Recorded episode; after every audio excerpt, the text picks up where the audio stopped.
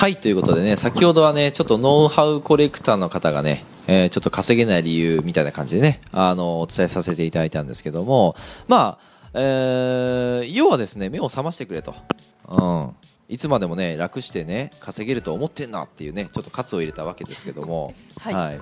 まあ、今回はねそのキャッシュポイントを増やすにはじゃあどうしたらいいかというのを具体的に伝えようかなというふうに思うんですけども僕が思うに、まあ、最初僕物販やったって話をさあの前回も伝えたんですけどもあのノウハウはね、えー僕後からでいいかなって思っててまずねそうそうスキルの部分が重要かなと思ってるんですよ。うんじゃあうんスキルとノウハウって何が違うかってちょっと話をしますね。うんえっ、とノウハウっていうのは結構流行が多いんですよね。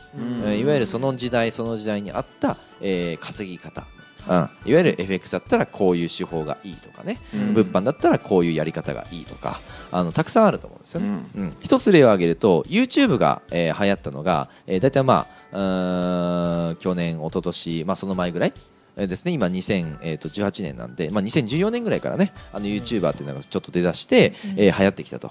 で、えー、と実はあの YouTube ってもっともっと前からあるんですよ2002年とかね。あのそのぐらいから YouTube ってあるんですけどもその時代に、えーじゃあ YouTube でねあの稼げるみたいな、あ例えば商材があったとしましょう。うん。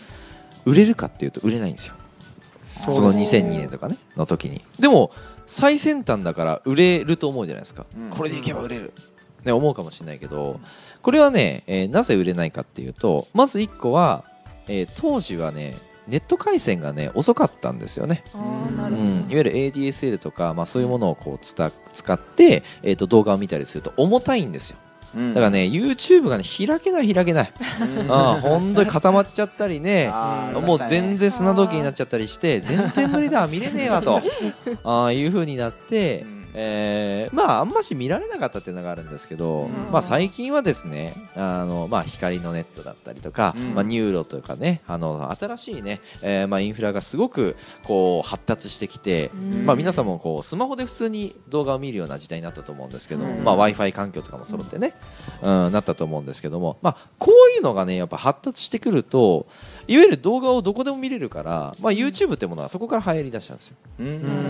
でそこから YouTuber ですよね。YouTube で、えーまあ、発信する職業の方だったりとか面白い企画をやったりする方だったりがまあ流行ってきたと。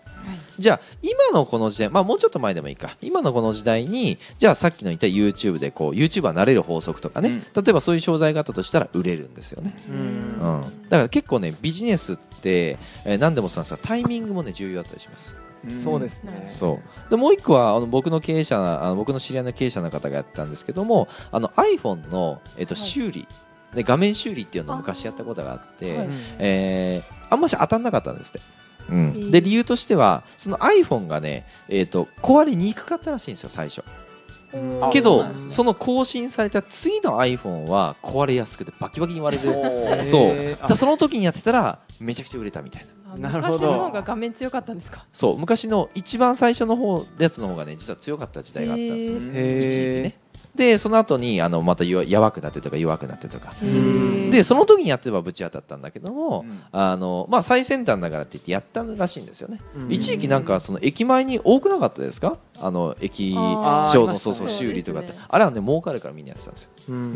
でも今はねうーんまあちょっとこうガラスのさ貼ったりするものがこうフィルムが増えたりとか、強いやつが、うんあのできたからそんなに割れることもなくなったし、うん。やっぱ時代に合わせてこうやって変わってきたりするんですよね、うん。いわゆるノウハウっていうのがそういうもんなんですよ、うん。うん、この、うん、時代の流れによって稼ぎが変わってしまう。うん。じゃあ今あなた自身が1個のノウハウを手に入れましたでもこれはいつまで続くんですかって話なんですよ。ううん。んじゃあそのノウハウに毎回毎回頼っていられますかってことなんですよ。それこそ不安定じゃないですか？不安定ですね。まあ、いわゆるその会社にあのなんつうのかな。あのしがみついてるのと僕は一緒だと思うんですよね、うん。はうん、だ僕そうじゃないと思ってるんですよ、い、ううん。ん、キャッシュポイントを一つ増やすのにんなんつうのかなその不安定なものを選ばなくて僕いいかなと思ってそれを選ぶんだったら、うん。もっともっとうん最初にやるべきものがあるかなと。うん。それが僕スキルだと思ってて。うん。そのスキルの一つが僕は、えーいわゆる public speaking の、まあ、営業の部分だと思うんですよね、うん、いわゆる営業の技術っていうのを最初に身につけることによってあなた自身が、えー稼げる能力、うん。それから稼ぐための考え方、うん。ね、この土台の部分ができるんですよ。土台ができたら、もうあとはね何やっても大丈夫です大丈夫。大丈夫。何やっても大丈夫。えーいわゆるその物販やってもいいし、うん。はいそこから FX やってもいいしノウハウ系やってもいいんですよ、うん。なんでかって言ったらもう土台ができてるから応用が効くんですよね。そうですね。応用が効く、うんまあ、建物で言ったらその基礎が全くできてないのにはい。上にいい建物を建てようとしたって、まあ、無理ですよねっていう、そう話なんですよね。それと一緒だと思います、はい。うん、だから土台ができてないのに何建てても無理ってことです。うん。だからまずは土台の部分のそのスキル、ね、その中でも僕はまずその自己投資いわゆるなんだろうなうーんそうだな。じゃあ例えば、えー、と何か物販をやるんだったら物を買わなきゃいけないじゃないですかそこでお金をか、ね、払わなきゃいけないじゃないですか。はい。いきなりお金払うって怖いじゃないですか。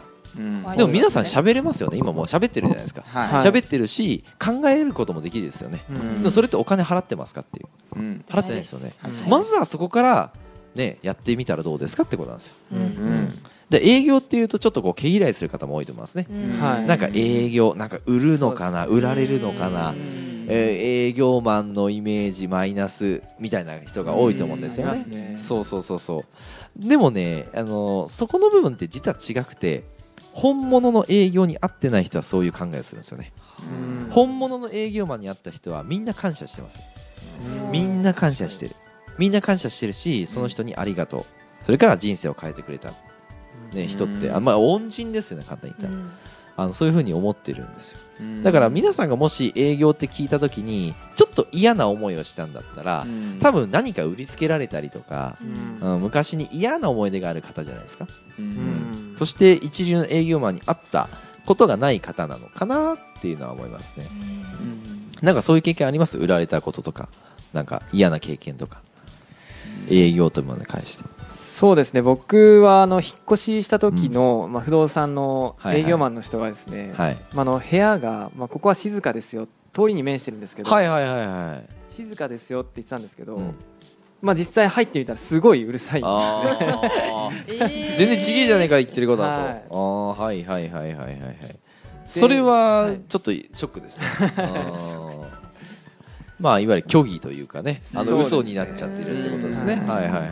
まあそのうるさいっていうのがまた微妙そうでね。個人差も確かそうそうそう個人差がね思うんですけど、あるからね、うんまあそこもなんていうのかな、うん、伝え方だったり、はい。まあコミュニケーションの部分だったりがやっぱし整っていればあの多分ねそういう思いもしなくて済んだと思うんですよね。そうですうん。ね、だからねそういうね僕基本的なところからやっていくのがまあいいのかなと思ってます。うん。一つのキャッシュポイントを増やすとしたらね。うん。じゃあ営業として一つのキャッシュポイントにするにはじゃあどうしたらいいかってことなんですけどうん。あの僕が思うに営業ってまず何かっていうと僕は人間力だと思ってるんですよ。うん人間力ね。あの営業が、えー例えば上手い人営業ができる人営業に自信がある人。これはみんな人間力というものが備わっていると思うんですね、うんじゃあ人間力って何かって話なんですけど人間力っていうのは僕は、えー人。いわゆる一言で言うと,、えー、と人弁に、えーにですね、うん人、うん、なんでこういう話をしてるかっていうと僕あの、まあ、本をよく読むんですよで出版会社を持ってるんですけどもあの2500年ぐらい前にあの孔子の教えっていうね孔子という方がいて、まあ、中国にいた方なんですけどその方が、えーまあ、ありがたいお言葉をねこうたくさん教えてた方なんですよ。うんそんな昔にですよ。すごい方ですよね。でその方が、えーまあ人にねして、えー自分にされて嫌なことは人にしたらダメよとかね、ん。例えばまあそういうようなその、まあ、うん。教えをこう、あ説いてた人なんですけども、うん。まあ、その中でも「仁」というこの、えー言葉が一番重要だと、うん。うん、仁って何かっていうと人を思いやる気持ちなんですよね、うんうんだ先ほどの黒川さんの話だと、えー人を思いやってないような話ですよね。まあ、そうですとりあえず入ってくれればいいや、そういう感じはありました。正直。そうそうそうそう 人を思いやってないからこういう風な話になるわけであって、その人がもっと人間力があって黒川さんのことを思っているんであればじゃあうるさいというものがどれぐらいのものなのか、うん。多分事細かく伝えたろうし、うん。もし黒川さんがそのうるさいという、ね、いわゆるその騒音っていうものに対して敏感であればうん。気遣ってあげるはずなんですよ。うん。そうですね、うん。ありがたいですねそっちの例えば家族構成ね。はい。聞いて、うん。あもうご家族いらっしゃるんですね。お子さんもいらっしゃるんですね、うん。ってなった時にじゃあそれが何歳ぐらいの子か、うん。まだまだちっちゃいとうん。うん。そしたら逆に自分の家族が周りに迷惑かけないかなっていう心配もするだろうし、うん。逆を言えば、えー子育ての環境どうなのかっていうのも心配かかるだろうし、そういうところまでやっぱ目を光らせてあげるっていうのが、うん。僕はやっぱ人への思いやだと思うんですよね。うん。でそこの部分が備わっていれば多分一言二言やっぱ変わっただろうし、うん。そもそもその物件を紹介したかどうかってことですね。ああうんそうなりますよね。そうですそうここすごくいいんですけど、ちょっと騒音が気になるんですよと、うん。もし気になるようでしたらあ気になるよってそのこの物件自体に、うん。えーまあ、興味があるんだったら一回見に行きませんかっていう話をすれば、で実際に行って、うんあうん。じゃあちょっとやっぱうるさいねってなったらじゃあ違うところにしましょうでいいと思うし、うん。あー。まあ、本来だったら僕はそこまですべきだと思うんですよね。うん。そうするとじゃあ、えー黒川さん自身がこう、まあ、みんなですあの家族で住んでよかったと、うん。したら周りに、ね、困ってる人がいた。うん。例えば、えー引っ越ししたい人がいたとしたら、うん。あこの前の、ね、とこ不動産屋さんすごくいいから紹介してあげるよっていうお話が、うん。まあ、出るわけですよ。うん。だから一流の営業マンとかプロの営業マンとかその稼いでる人とかでも何でもいいんですけどもその成功してる人っていうのはみんな紹介業でうまくいってますよ。ん。ん。なんでかって言ったら相手のことをちゃんと考えてちゃんとその人のこの先の部分まで見てあげているから、まあ、紹介が生まれるわけですよね、うんまあ、ちょっと話がそれましたけどもその僕は人だと思ってるんですね。うん。営業っていうのは、えー人への思いやる力、うん。ね、あのこの部分っていうのを備えていれば、うん。あなた自身に、まあ、いわゆる報酬の面でもそうだし、うんうん。えーまあ、実績の面でもそうだし、うん。えー人もついてくると思うんですよね。うん。素晴らしいです。うん。いや素晴らしいんですよ。そうなんですよでもねここが欠けてるから長続きしなかったり、まあ、結果うまくいかない方が多いですね。うん。来月100万稼ぎました。はい。でも再来月稼げなかったです。0円でした。うん。よりか、ね、毎月毎月着実に安定して売り上げを伸ばしていった方が嬉しいと思うし、うんそっちを望んでるはずなんですよ。はいなのに、まあ、前回の動画でも言った通り楽して稼げます、ね、努力しなくて大丈夫です。元でなんかいりません。そんなもので稼ごうとしてるからじゃあ宝くじが当たったかのようにうん。1ヶ月目ちょっと稼げた。うん。来月も行くかな。行かないんですよ。うん。なんでかって言ったらそれはあくまでもラッキーだったわけであって続かない、うん。はい、そんなに続く人僕は見たことがないし、はいノウハウってそういうもんなんで、ううん。うん。一発バーンといってあのずっと続くもんじゃないんで、うん。はい、賞味期限が短い。そう賞味期限短いですね、短いですね。はい、賞味期限がね切れた牛乳飲んだらどうなりますかっていう話ですね、まあ、腹壊しますよね。直行ですよ。そう。うん。あの自分に害があるってことですね賞味期限が切れたノウハウは害があります自分に対して、絶対使わない方がいいです、うん。はい、すぐ捨てた方がいいです。で今までそういうのにしがみついている方はすぐ捨ててください、ううん。ん。で概念もすぐ取り外してください、うん。うん。あの思考の部分考え方の部分はうん。一瞬で変えれます、一瞬で変えれますんでただしあなたがやるかやらないかっていうのは、うん。もうあなた次次第になってくるんですけどね、うんうんうん。俺に関しては。本当ですねただしねあの考え方だけはやっぱ変えてほしいですね、うん。いや俺変わりてんだと、ね、今まで、えー考えたことはちょっと間違ってたんだと、うん。これからちょっと、ね、考え方変えて少しねあの、まあ、努力するわけじゃない、まあ、努力しろっていうとちょっとこう泥臭いんだけども、うん。あのじゃあ僕はですよそのうん。会社員をやってる方だったら絶対に達成できる努力だと僕は思ってます、うんそもそも会社員の方がそんだけなんだろうかなうんいやいやと仕事をしなきゃいけない環境にいて、うん朝ねあのうん。満員電車揺られて、うん。えー嫌な上司の顔を見て、はい。ね、おつぼねさんもいるかもしれないし、うん。ね、自分がやった、ね、あの実績とかうん。成果っていうのを、うんなんか、ね、横取りされたりとかもあると思うんですよね。うん。はい。そんな環境にいて嫌だと思ってるところにいてずっといられる方が僕はすごい努力だと思ってます。うん。むしろ。むしろ。そう。その忍耐力があれば、はい。絶対超えられる。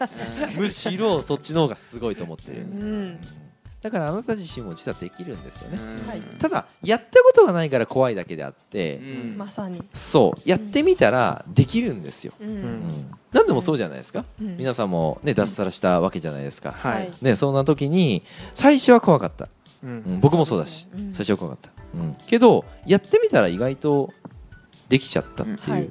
タイプじゃないですか、はい。じゃあ逆を言えば今会社員に戻りたいですかって言ったらどうです？いや戻りたくないですね。戻りたくない。無理ですね。戻りたくないですよね。無理ですよね、はい。でも不思議じゃないですか。今までは会社員辞めるのが怖かったのにはい。こっちね例えば独立したらさっきまでさっきまでってちょっと前まではい。怖かった、はい。ここにいたら会社員にいたら居心地がいいのにそこが今は戻りたくないっていうんですよ。矛盾してません？そうですね。すごいですね。考えてみると。そう矛盾してるんですよ。